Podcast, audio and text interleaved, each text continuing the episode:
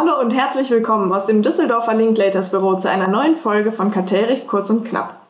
Heute geht es um Nachhaltigkeitskooperationen aus Sicht des Kartell- und Gesellschaftsrechts. Bei mir ist heute Daniela Seliger, Partnerin bei uns im Düsseldorfer Kartellrechtsteam. Danke, dass ich kommen darf und äh, herzlich willkommen. Genau, und Klaus von der Linden, Partner bei uns im Bereich Corporate M&A. Hallo zusammen, vielen Dank für die Einladung. Ich freue mich ebenfalls dabei zu sein. Herzlich willkommen.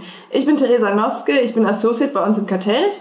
Und ja, schön, dass ihr beide hier seid. Wir wollen heute zum Thema Nachhaltigkeit sprechen und damit im Grunde ein wenig an die Podcast-Folge vom letzten Jahr anknüpfen, in der wir schon einmal die kartellrechtlichen Grundzüge dazu diskutiert haben. Anlass, das Thema jetzt noch einmal aufzugreifen, war das sogenannte Forum Nachhaltigkeit.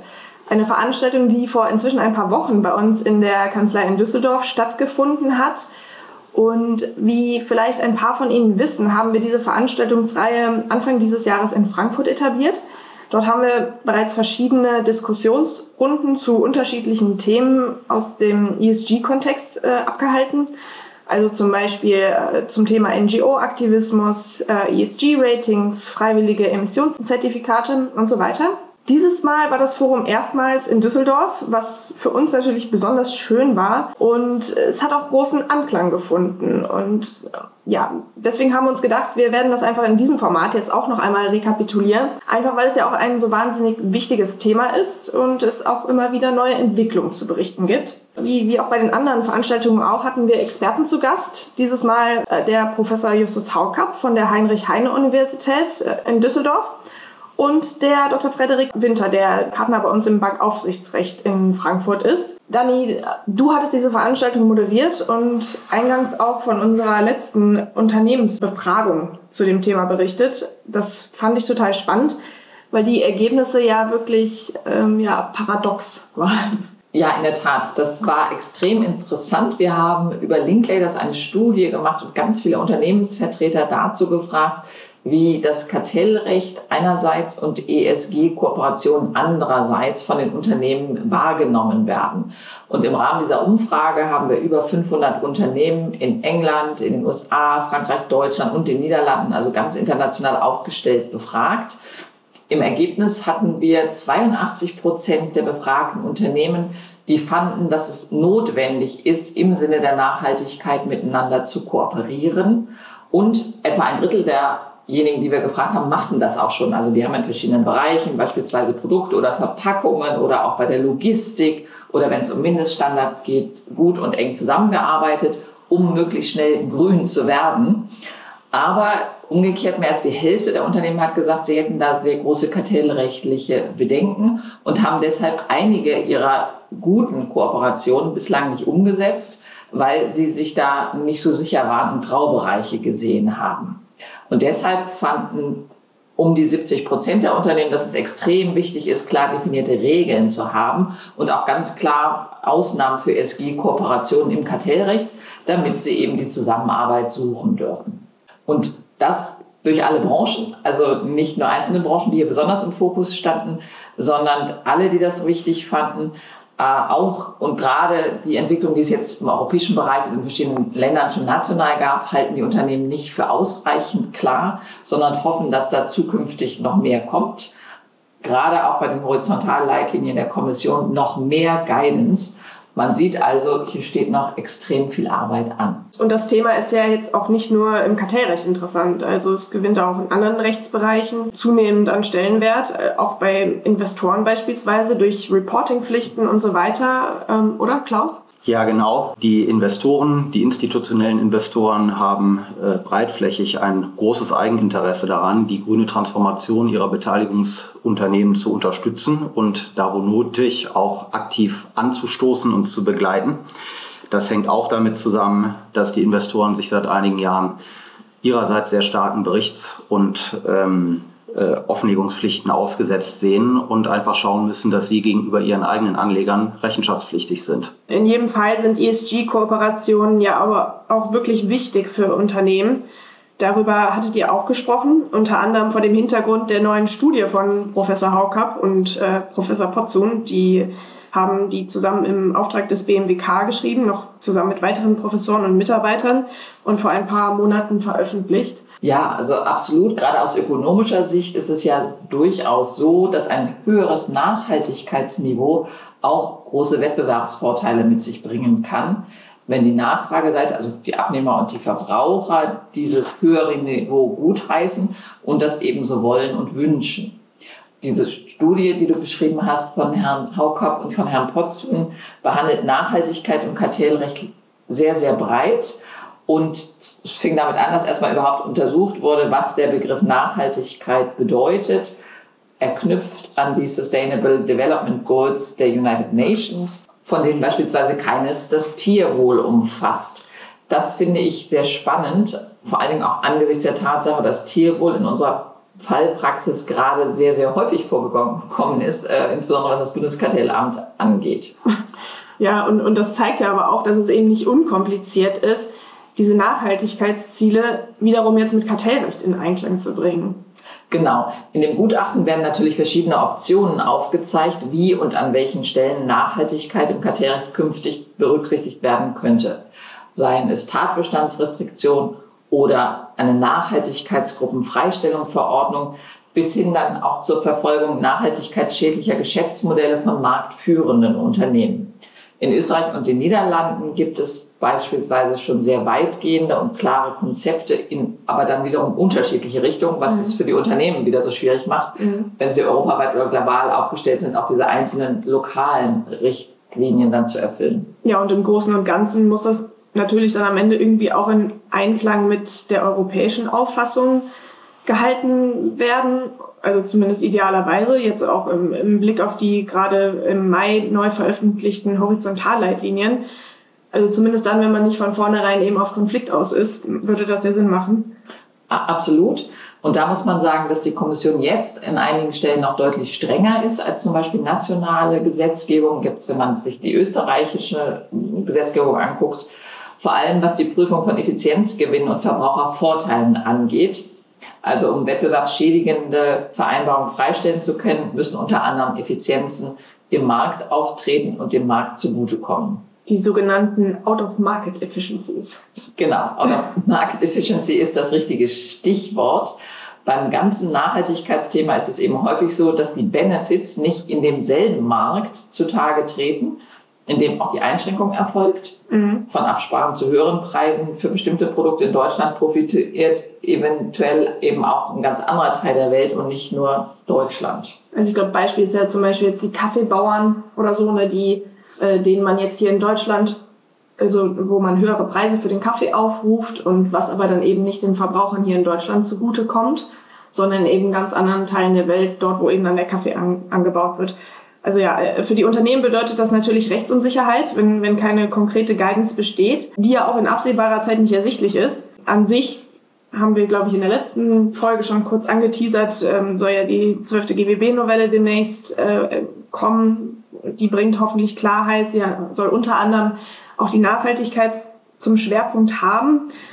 Äh, aber letztendlich ist das Thema ja auch nicht nur für Kartellrecht schwierig, sondern auch ähm, ja, für die Investoren. Genau. Ähm, also ich habe ja eben eingangs schon gesagt, gerade die institutionellen Investoren, für die ist Nachhaltigkeit in ihren Beteiligungsunternehmen derzeit ein großes Thema. Diese Akteure und auch andere, wie insbesondere Stimmrechtsberater, die das äh, Abstimmungsverhalten von ähm, institutionellen Investoren sehr maßgeblich beeinflussen, messen den Erfolg unternehmerischer Tätigkeit heute ganz anders als früher. Und man schaut insbesondere eben nicht mehr nur auf Finanzkennzahlen, sondern auch auf die nicht finanziellen Meilensteine. Und das muss man auch heutzutage tun, weil, ähm, habe ich auch eben eingangs schon gesagt, diese Investoren ja selber gegenüber ihren Anlegern rechenschaftspflichtig sind und sich deswegen ein Stück weit in heutigen Zeiten auch zu grünen Produkten bekennen müssen. Das folgt dann oder bedeutet dann, dass Nachhaltigkeit und ESG in allen Facetten sich zunehmend auch im Abstimmungsverhalten dieser Investoren niederschlagen. Sicherlich beim klassischen Thema Entlastung, aber eben auch bei der Billigung der Vergütungssysteme, bei der Billigung des Vergütungsberichts und auch bei Wahlen zum Aufsichtsrat. Bei den Vergütungsthemen sieht man eben, dass die Erwartungshaltung klar dahin geht, dass ESG neben finanziellen Zielen eine Rolle spielt für die Vergütung, für die, ähm, für die variablen Vergütungsbestandteile, dass man auf diesem Pfad vorwärts kommt. Und auch bei Wahlen zum Aufsichtsrat wird zunehmend Expertise gerade in diesen Bereichen eingefordert, damit man eine runde Kandidatenliste hat. Hm, was, was heißt das dann für die Unternehmen? Also welche Herausforderungen ergeben sich daraus?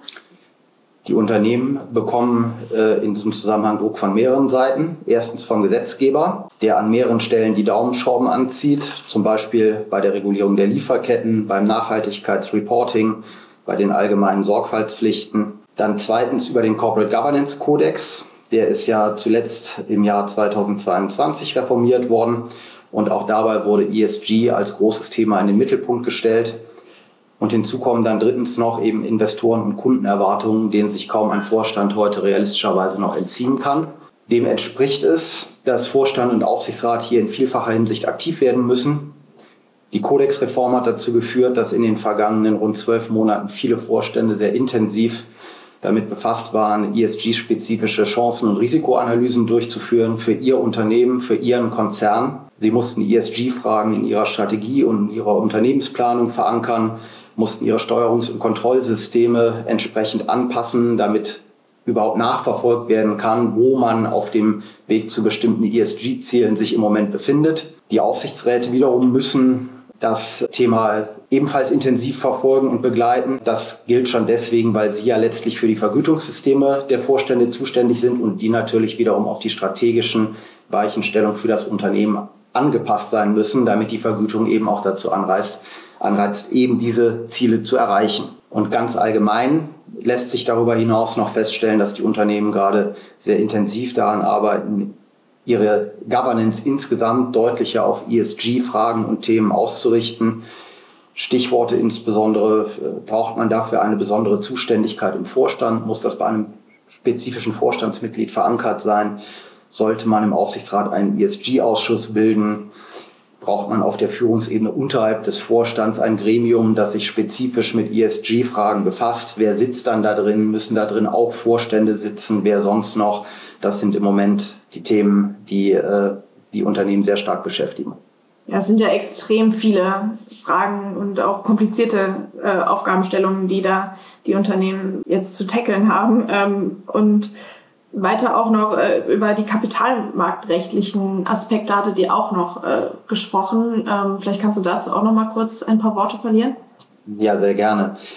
Also äh, Kapitalmarktrecht, das führt jetzt wieder zurück auf die Ebene der Investoren. Wenn die Investoren sagen, wir wollen unsere Beteiligungsunternehmen äh, positiv beeinflussen auf diesem Weg, wollen die aktiv unterstützen und begleiten oder wollen eben auch da, wo nötig, selber die Muskeln spielen lassen, um die überhaupt mal zu veranlassen, auf diesem Weg zu gehen, dann schafft man das ja in aller Regel nicht aus alleiniger Kraft, sondern man muss sich früher oder später Mitstreiter suchen, um einfach das richtige Gewicht auf die Waage zu bringen für eine informelle Ansprache, aber vielleicht dann irgendwann auch mal zur Ausübung von Minderheitsrechten, in welchem Kontext auch immer. Und wenn man anfängt, mit anderen Leuten zu sprechen und sich gemeinsame Ziele zu setzen als Investor, dann kommt immer das böse Stichwort Acting in Concert hoch. Das hat halt kapitalmarktrechtlich verschiedenste Auswirkungen. Also generell erstmal wer äh, zusammen handelt und in die gleiche Richtung wirkt als äh, Investor, der muss sich eben auch mit seinen Mitstreitern als Einheit irgendwann behandeln lassen. Nicht, wenn man das einmal im Einzelfall macht, aber wenn man halt ein, ein, ein kontinuierliches, wiederholtes Vorgehen miteinander abstimmt und dadurch dann die Marschrichtung des Unternehmens beeinflussen will. Und Acting in Concert hat dann als Rechtsfolge eben, dass man äh, sich wechselseitig seine Stimmrechte zurechnen lassen muss das ist von Bedeutung etwa bei Meldeschwellen unter dem WPHG, dass man dann sagen muss, ich habe zwar alleine nicht drei Prozent, aber ich komme zusammen mit meinen Mitstreitern auf drei Prozent oder überschreite diese Schwelle oder auch eine höhere Schwelle und muss deswegen mich dann irgendwann zu erkennen geben als Einheit gegenüber dem Unternehmen. Oder auch beim äh, Stichwort Wertpapier Erwerbs- und Übernahmegesetz ab 30 Prozent, ab der Schwelle von 30 Prozent bin ich verpflichtet, in börsennotierten Gesellschaften ein Übernahmeangebot zu machen. Wenn ich mal irgendwann so viele Mitstreiter um mich gesammelt habe, dass ich sogar über diese Schwelle komme, dann steht halt diese Pflicht in Rede. Und sollte ich diese oder andere Pflichten verletzen, möglicherweise Rechtsverlust und dann kann ich meine Stimmrechte nicht mehr ausüben. Ja, an, angesichts all dieser ähm, Herausforderungen und Unsicherheiten, äh, mit denen die Unternehmen da jetzt zu kämpfen haben, hat die Europäische Kommission die Unternehmen zur Einholung informeller Beratung bei ihr aufgerufen. Auch das Bundeskartellamt fordert Unternehmen schon seit längerer Zeit auf und auch immer wieder mit, mit Vorschlägen an das Amt zu treten. um darauf im günstigsten Fall dann eben einen Comfort zurückzugeben, der die Kooperation als zulässig bescheinigt. Bislang melden sich aber offenbar kaum Unternehmen bei den Behörden. Ja, und ich denke, da spielen ganz verschiedene Faktoren eine Rolle, weshalb die Unternehmen möglicherweise jetzt noch nicht so den Diskurs mit der Kommission und dem Bundeskartellamt im Einzelfall gesucht haben. Ein Grund ist vielleicht, dass sie dann Sorge haben, dass das in längere Verfahren münden kann. Und deshalb finde ich die Idee, die in der BMWK-Studie vorgeschlagen wurde, sogenannte Sustainability Sandboxen, ähm, wie es sie in Griechenland zu haben, eine sehr, sehr gute. Was heißt das genau? Die Unternehmen können dann ihre ESG-Kooperation mal ausprobieren und mit dem Regulator diskutieren, ohne dass es direkt irgendwelche Folgen zeitigt. Und selbst wenn man jetzt diese Sandbox-Idee am Ende nicht umsetzt, es gibt durchaus eine ganze Reihe an Fällen auch in der Praxis, an denen man sich in der Beratung orientieren kann.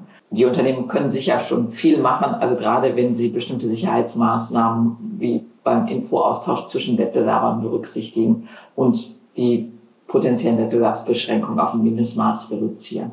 Ja, in diesem Sinne, nur Mut zur guten Sache, nicht verzagen. Das Thema Nachhaltigkeit wird uns alle, also nicht nur im Alltag, sondern natürlich auch hier im rechtlichen Rahmen von verschiedenen Seiten auch nicht so schnell verlassen. Wir behalten die Neuerungen natürlich weiter im Blick und halten sie auf dem Laufenden.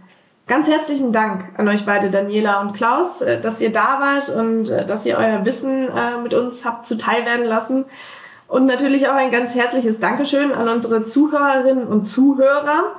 Wir hoffen, Ihnen hat die Folge gefallen und wünschen jetzt natürlich erst einmal ganz wunderschön besinnliche Weihnachtstage und einen guten Rutsch ins neue Jahr.